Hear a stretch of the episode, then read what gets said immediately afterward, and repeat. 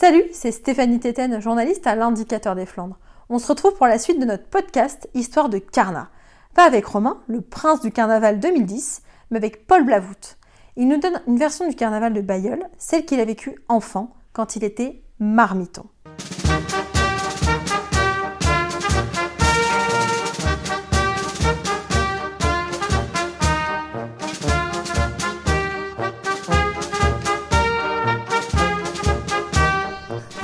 Gargantua, voilà.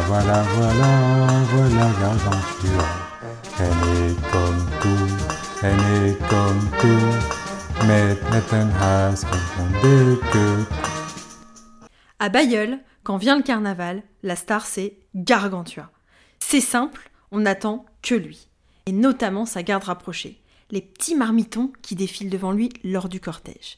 Un honneur pour tous les enfants tombés dans la marmite étant petits. Le marmiton, c'est quoi? C'est l'apprenti qui assiste le cuisinier pour préparer jambon à la broche, cuisses de poulet, saucisses, enfin toutes les victuailles qui rempliront l'estomac de ce géant gourmand.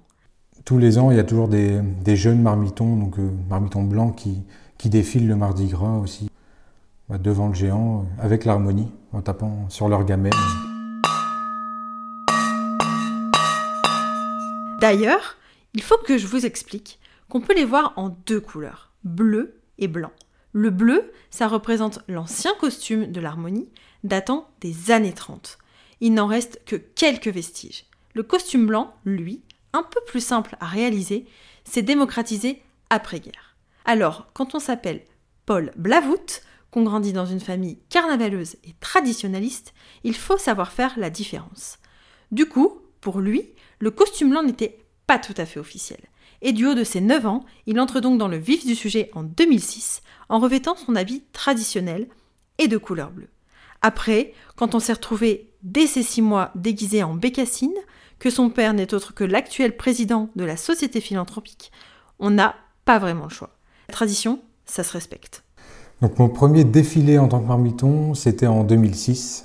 Là, j'étais en marmiton bleu, donc le costume euh, plus traditionnel de marmiton donc où j'étais présent sur le, sur le géant pour euh, toute la, la, durée du défilé du Mardi Gras. Devant des milliers de spectateurs. Et ça fout un peu le trac.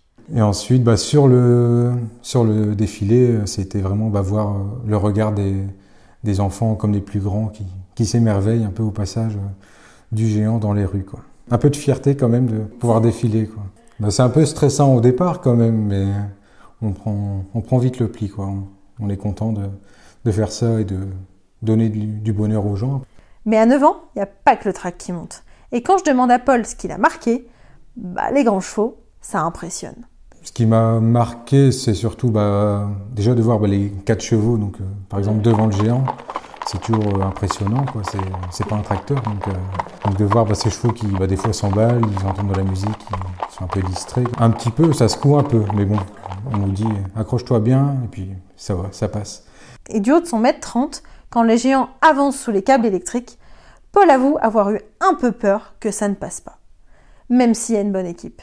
Bah, même les, câbles électriques, euh, les premières années, on se dit ça va pas passer, ça va pas passer. Mais... Le géant, par exemple, qui passe dans, les rues, des fois les, les, câbles de téléphone euh, sont des fois assez bas. Donc il y a Vincent qui intervient avec euh, sa perche pour soulever les câbles pour que le géant puisse passer, pour éviter que sa tête ne tombe, même si c'est déjà arrivé par surprise, mais c'est très très rare. Avec une, équipe bien rodée, ça roule.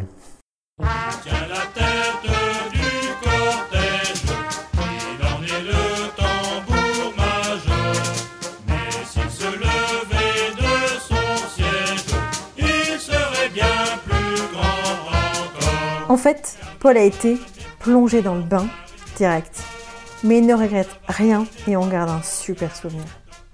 L'expérience de Marmiton, c'est sûr, c'est une chose qui va me rester gravée donc, toute la vie, que j'oublierai jamais. Il y va même de son petit conseil pour les enfants qui ne seraient pas trop rassurés à l'idée de devancer ce grand gargantua. Je lui dirais déjà bah, de ne pas avoir peur parce que c'est. Il n'y a, rien qui fait peur là-dedans. C'est quand même une expérience bah, qu'on n'oublie pas.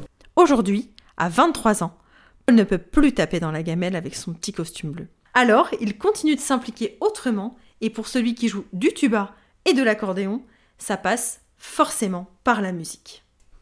Carnaval n'est pas mort car il vit encore. Carnaval n'est pas mort car il vit encore. Bon ben voilà, c'est déjà fini pour ce second rendez-vous d'Histoire de Carna. Vous en voulez encore? Psst, je vous donne un scoop. Dans le prochain épisode, je vais vous révéler une anecdote qui va forcément vous faire sourire.